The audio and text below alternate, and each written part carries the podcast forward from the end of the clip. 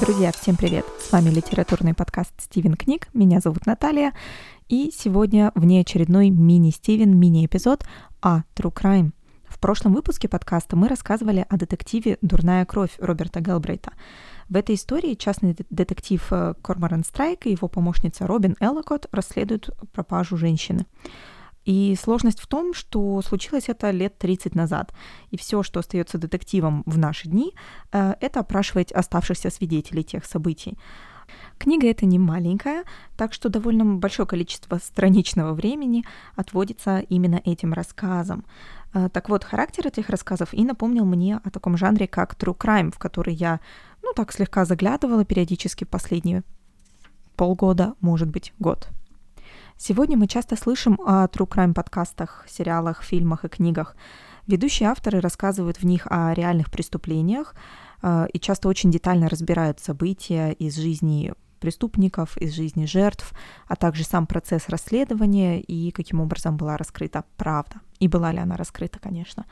Э, true crime настоящее преступление, да, преступление из реальной жизни, а, смешивает реальные расследования с развлечением. Из-за этого, кстати, у жанра true crime, по крайней мере в англоязычной среде, существует определенная критика. А, считается, что а, true crime позволяет себе в очень сенсационной манере подавать информацию, которая, ну, в общем-то, довольно чувствительная, да, потому что речь идет о реальных событиях, о реальных людях и их жизнях. Но, опять же, мы знаем, что критика означает, что э, есть что-то наболевшее в этом вопросе. Сегодня, вот под конец 2021 года, невероятное просто количество подкастов пользуется огромной популярностью. А, но что же такое true crime и почему нас так захватывают все эти истории о преступлениях, порой очень и очень жутких? Здесь мы обратимся к профессионалам своего дела, авторам True Crime подкаста «Дневники Лоры Палны, Маши и Мити». Всем привет! Привет, Стивен Книг! Это авторы подкаста «Дневники Лоры Палны». Меня зовут Маша. Меня зовут Митя. И мы хотим рассказать вам немножечко про то, почему жанр True Crime так популярен. Митя, начинай ты. Да, э, жанр True Crime, можно сказать, популярен уже много веков. Началось это где-то в Англии несколько веков назад, точно не скажу, потому что не скажу, почему бы и нет. А, тогда а, с развитием книгопечатания, с развитием э, станков и всего прочего, некоторые ушлые товарищи поняли, что очень много народу собирается, например, на казни, и еще большему количеству народу интереснее узнать, э, за что, собственно, казнят того или иного человека. Было это прикольно, любопытно и здорово, потому что развлечений было мало.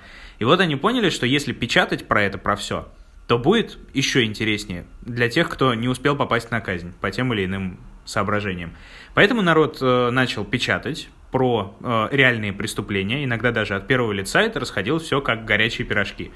Потом э, это обрело некие очертания, и, наверное, в том виде, в котором сейчас True Crime имеется, у нас появился в середине прошлого века благодаря Труману Капоте, который э, считается апологетом новой журналистики, вообще большой молодец, который описал э, в своем псевдодокументальном, псевдохудожественном романе, у него там большое э, количество всяких смешений всего прочего, жанров, а, он описал э, нападение на техасскую семью, э, общался тесно с двумя преступниками, которые это сделали, и в результате появился вот такой роман о настоящем преступлении. Называется он «In Cold Blood», «Хладнокровное убийство». Вот, собственно, примерно с этого и идет true crime в том виде, в котором мы его знаем, в современной литературе.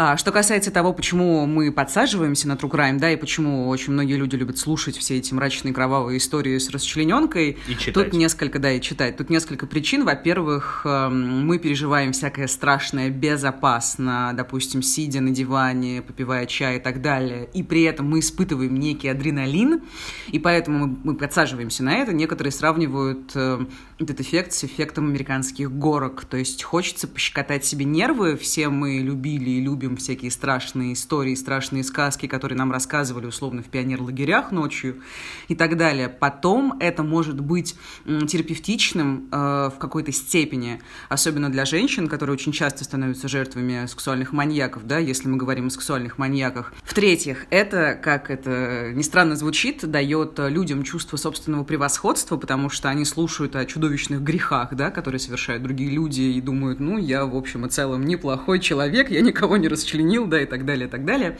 Ну и плюс это шанс э, почувствовать себя таким э, диванным детективом. Э, вот, ты наблюдаешь за тем, как развивается расследование, да, и думаешь, да, блин, да я уже понял, да, вот что нужно было делать и так далее, и так далее. Это, наверное, эффект такой некой сериальности, Э, ты залипаешь. Ты, во-первых, хочешь э, узнать, чем все кончилось, а с другой стороны, ты думаешь, ну, блин, какие все там полиция тупая и так далее. И чувствуешь свое интеллектуальное превосходство в том числе. Ну, и это касается и не true crime тоже, всех возможных детективов, которые писали про вымышленные преступления. А, в частности, про товарища Корморана Страйка, да, который написал Гэл Брейд под э, псевдонимом которого скрывается Роулинг. То есть это не то, что не true crime, это дважды не true crime получается, потому что такой пост-пост мета-мета выходит. А...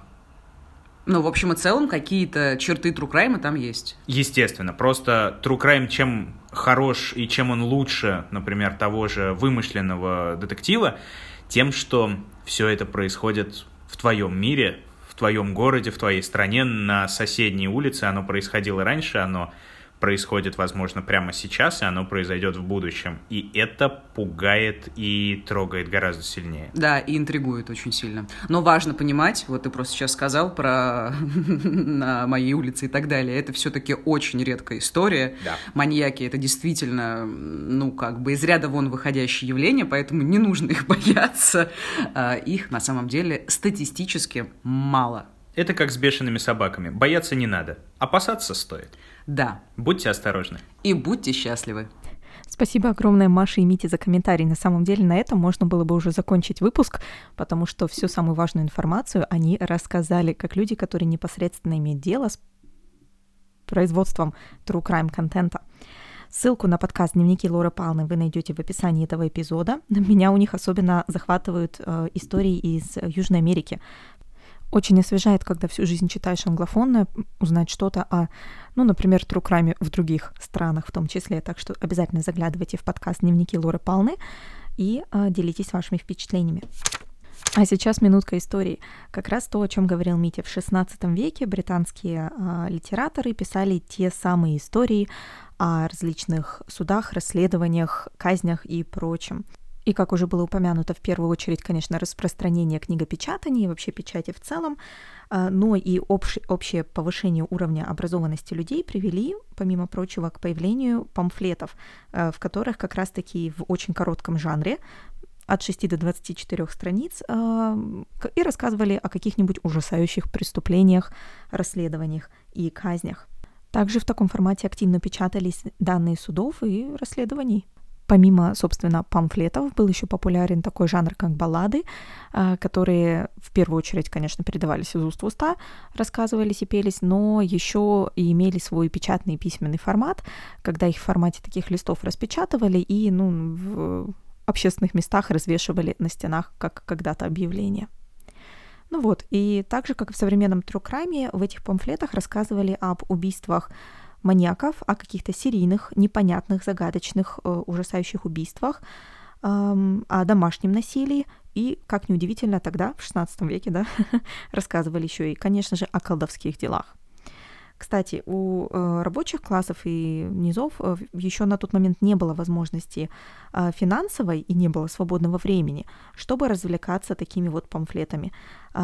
Так что ширпотребом этот жанр назвать нельзя, хотя очень часто современные критики на это и упирают, что это такая дешевая, исторически якобы была дешевое развлечение для ну, низших слоев. На самом деле они себе не всегда могли позволить дорогие э, памфлеты, потому что все-таки денег было не так много. Ну и, конечно, вообще, что за памфлеты? Они несли поучительный оттенок очень часто. Вот убийца был наказан, вот тут казнь произвели, а вот здесь э, видно, что бывает с неправедными людьми. В каких-то из этих историй справедливость торжествует, а в других не всегда. Но объединяло их все именно вот этот интерес к жизни и личности преступника, ну и жертвы в том числе. Во многом на этом элементе и строится современный true crime в том числе. Кстати, в 17-18 веках очень популярны были баллады и памфлеты именно от лица самого преступника – Некоторые исследователи тут подчеркивают, что как раз таки у читателей большим спросом и пользовались истории, э, рассказанные от лица убийцы, а не жертвы. Э, постепенно интерес этот сместился с вот такого сенсационного аспекта, где расписано все в подробностях с кровушкой, именно к историям о людях, да, э, и именно фокусе на психике и жизни преступника. И вот в 1827 году в одном из лондонских журналов публикуется эссе Томаса де Квинси, де Квинси, как еще иногда его называют. А, он, конечно, прославился другим эссе, первую очередь эссе под названием «Исповедь англичанина, употреблявшего опиум», а, но для нашего сегодняшнего выпуска более интересно его а, эссе, состоящее из трех частей под названием «Убийство как одно из изящных искусств».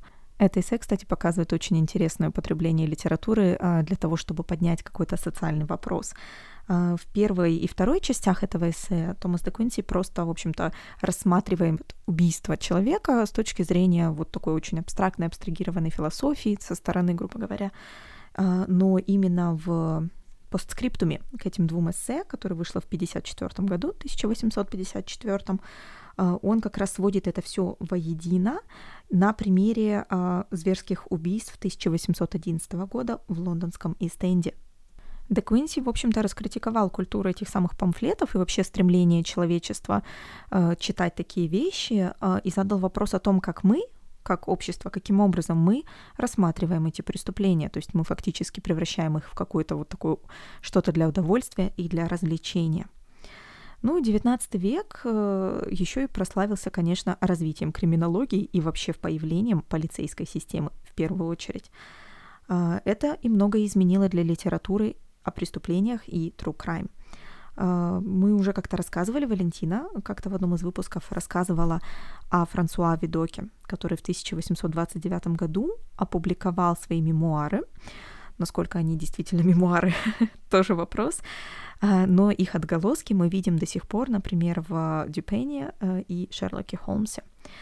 Ну и в это же время а, определение справедливости того, что считается вот все-таки преступника, убийцу покарали, его настигла кара, оно перекочевывает из рук божественных, из рук какого-то проведения, что ну, попался человек, спалился в итоге, в руки закона, в руки человеческие, в руки какой-то правоохранительной системы.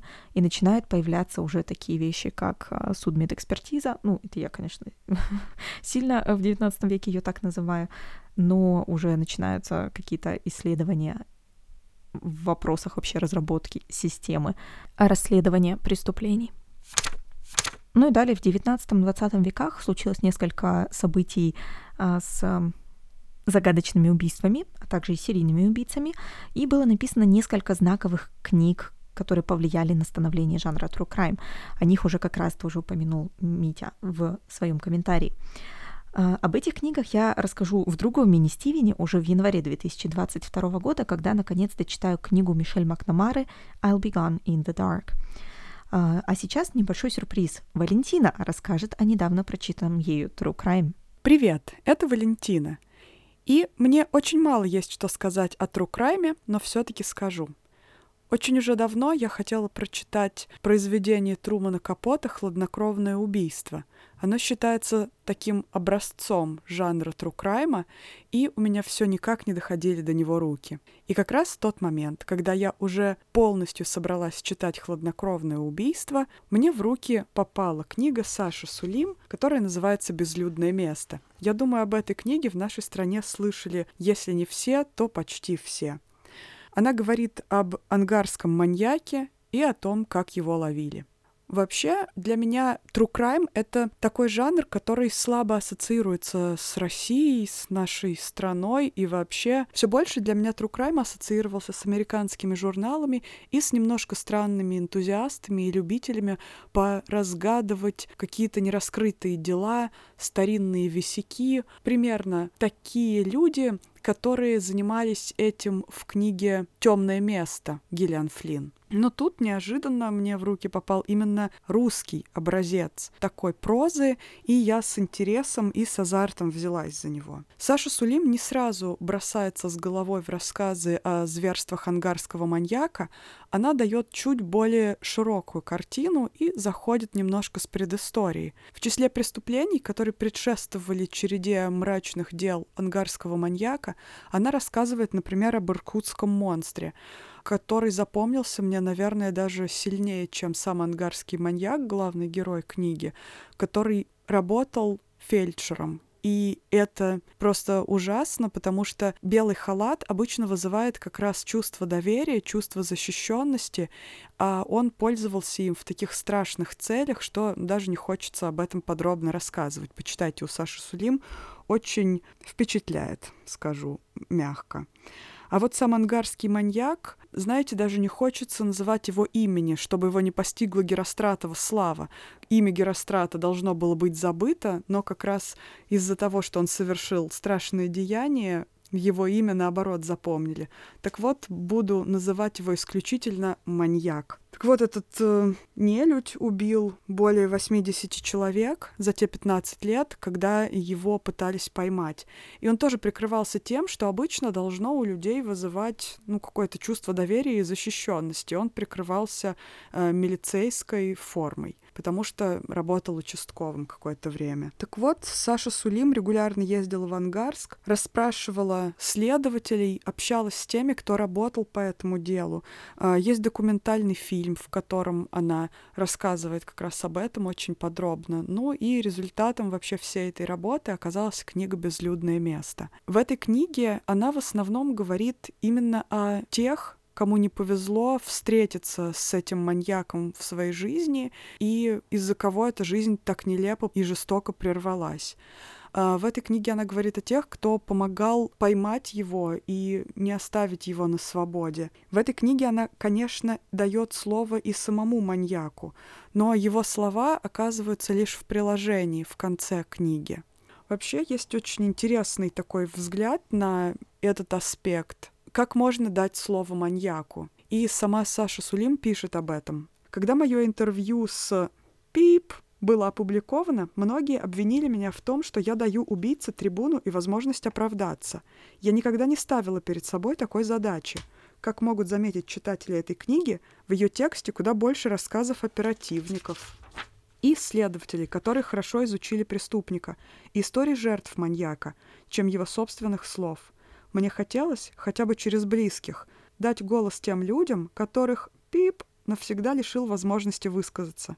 Однако, как мне кажется, услышать самого пип тоже важно, хотя бы, чтобы еще раз попробовать понять, что толкнуло его на преступление, что у него в голове. Я не уверена, что эта попытка услышать голос маньяка поможет предотвратить подобное в будущем, но я не вижу причин не попытаться. Как видите, я прониклась таким омерзением к этому маньяку, что даже запикиваю его имя. Эта книга на самом деле проливает очень много света на то, как работают наши правоохранительные органы, о том, как помогает, а даже чаще и мешает им система того, как все устроено в этих органах делать свою работу даже таким энтузиастом и в противоположном смысле слова маньяком своего дела, как те, кто помогали ловить этого изверга. Думаю, что русский true crime — это очень перспективное направление. К сожалению, материалы для него в нашей стране все еще хоть отбавляй. Спасибо большое Валентине, что она рассказала об этой книге и вообще, что набралась мужества ее прочитать, потому что, честно признаться, я вот трусишка, я бы не осилила. Но слушайте, я тут еще что вспомнила. Как я вообще могла забыть? Женская повестка и true crime, они ведь идут рука об руку, особенно в последнее время. Об этом, кстати, в общем-то, целый детектив «Дурная кровь», который вдохновил меня на вообще э, заняться вопросом, что такое true crime и откуда корни растут. На Wonderzine есть статья Анны Третьяковой, в которой, я цитирую, э, говорится о том, что зрительницы чувствуют осознанно или нет, что могут чему-то научиться при просмотре. Э, и это вообще, опять же, к вопросу, почему женщинах, женщин так привлекает True Crime.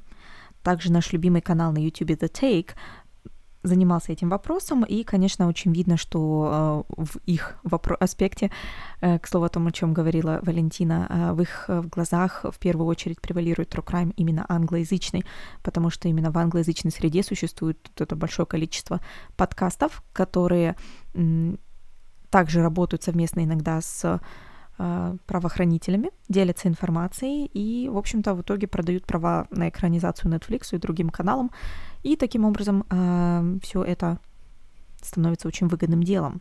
Но вопрос остается открытым. Правда ли, что женщины действительно больше интересуются и увлекаются true crime, чем э, мужчины? Очень сложно ответить на, на этот вопрос, как попытались, э, конечно, создательницы ролика The Take, опираясь только на статистики о том, что вот большое количество англоязычных шоураннеров э, true crime женщины, э, и чаще всего это, кстати, одни и те же женщины, очень узкая категория людей.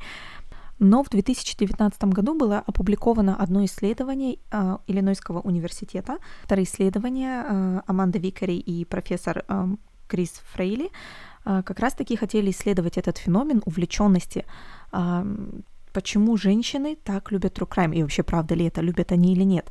Здесь, конечно, очень важно а, смотреть на их постановку вопроса при исследовании. А, первая часть их исследования была посвящена как раз тому, что они смотрели конкретно на Amazon, потому что на Amazon очень много статистик можно собрать.